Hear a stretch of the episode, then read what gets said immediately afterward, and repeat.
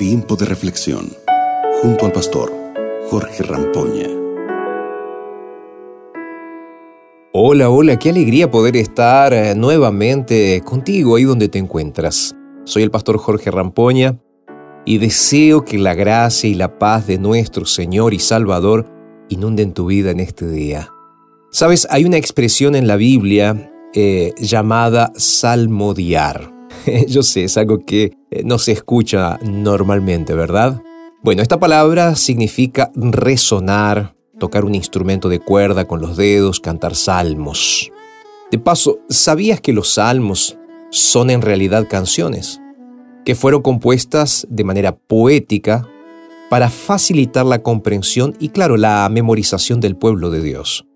Podemos encontrar en estas canciones o salmos muchas lecciones ofrecidas por los compositores de los salmos. Y hoy me gustaría que podamos reflexionar en el Salmo 36, los versículos 1 al 4. Si quieres, búscalo conmigo ahí en tu Biblia. Eh, repito el texto, Salmo 36, versículos 1 al 4. La palabra de Dios dice así, La transgresión habla al impío dentro de su corazón. No hay temor de Dios delante de sus ojos.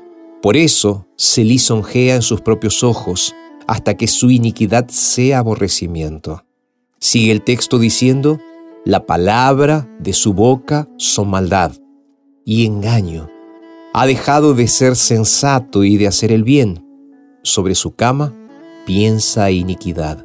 Está en un camino que no es bueno y no desprecia el mal. ¡Wow! ¡Qué texto, ¿verdad? Bueno, el Salmo 36 es una composición de David. Dentro de sus 12 versículos podemos encontrar un contraste entre la maldad humana y la bondad divina, la bondad de Dios. Aparentemente, podría ser que David estuviera experimentando algún problema de relación que lo motivó a escribir esta composición. Al menos, eso es lo que nos da a entender el versículo 11. En el texto de nuestra meditación de hoy encontramos una serie de características para el impío y si tienes dudas sobre este tema, el texto de hoy te ayudará a entenderlo mejor. El impío está descrito en este texto como alguien que, podríamos decir, tiene la voz de la transgresión en su corazón. Es alguien que no le teme a Dios. Habla maldad, engaño. De hecho, abandonó el discernimiento y la práctica del bien.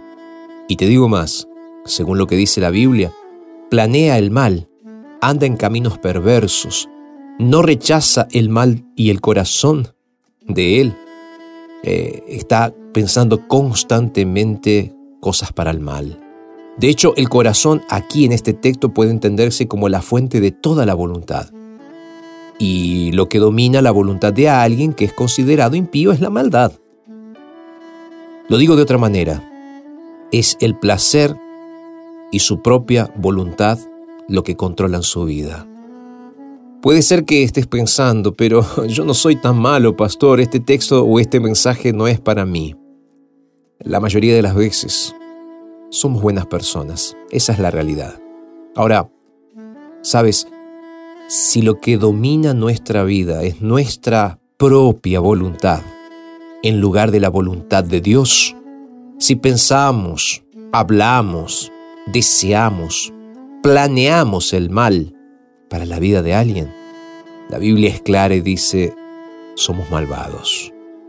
Si a pesar de que sabemos lo que Dios ha determinado que es correcto o incorrecto, seguimos eligiendo lo incorrecto, pensando que nunca seremos descubiertos, déjame decirlo con toda claridad, somos malvados. Si no hacemos lo que es correcto y no buscamos discernimiento espiritual en lo que es correcto, somos malvados.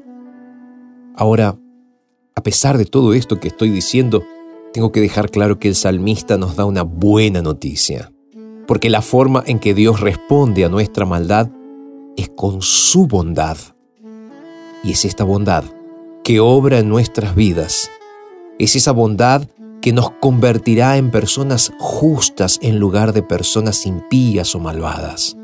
Es por eso que hoy quiero invitarte para que aceptes hacer un intercambio con Dios. que su bondad pueda estar en tu vida en lugar de tu propia maldad e impiedad. Que el bien pueda posicionarse en lugar del mal en tu corazón. Que el discernimiento tome el lugar de la adulación del pecado. Ese es el desafío que quiero dejarte el día de hoy. ¿Qué te parece? ¿Podemos orar juntos? Padre, somos pecadores. Nuestro corazón va constantemente pensando hacia el mal. Por eso, Señor, en este día queremos pedirte que nos transformes, que nos cambies, que hagas ese milagro en nuestras vidas. Estoy seguro que alguien está escuchando este mensaje, Señor. Por eso, en este momento quiero pedirte que hagas ese milagro. Te entrego nuestras vidas, Señor, y lo hago en el nombre de Jesús. Amén. Te mando un abrazo muy grande y recuerda que nos encontramos aquí mañana para seguir viviendo este tiempo de reflexión. Un abrazo y hasta mañana. Acabas de escuchar Tiempo de Reflexión con el pastor Jorge Rampoña.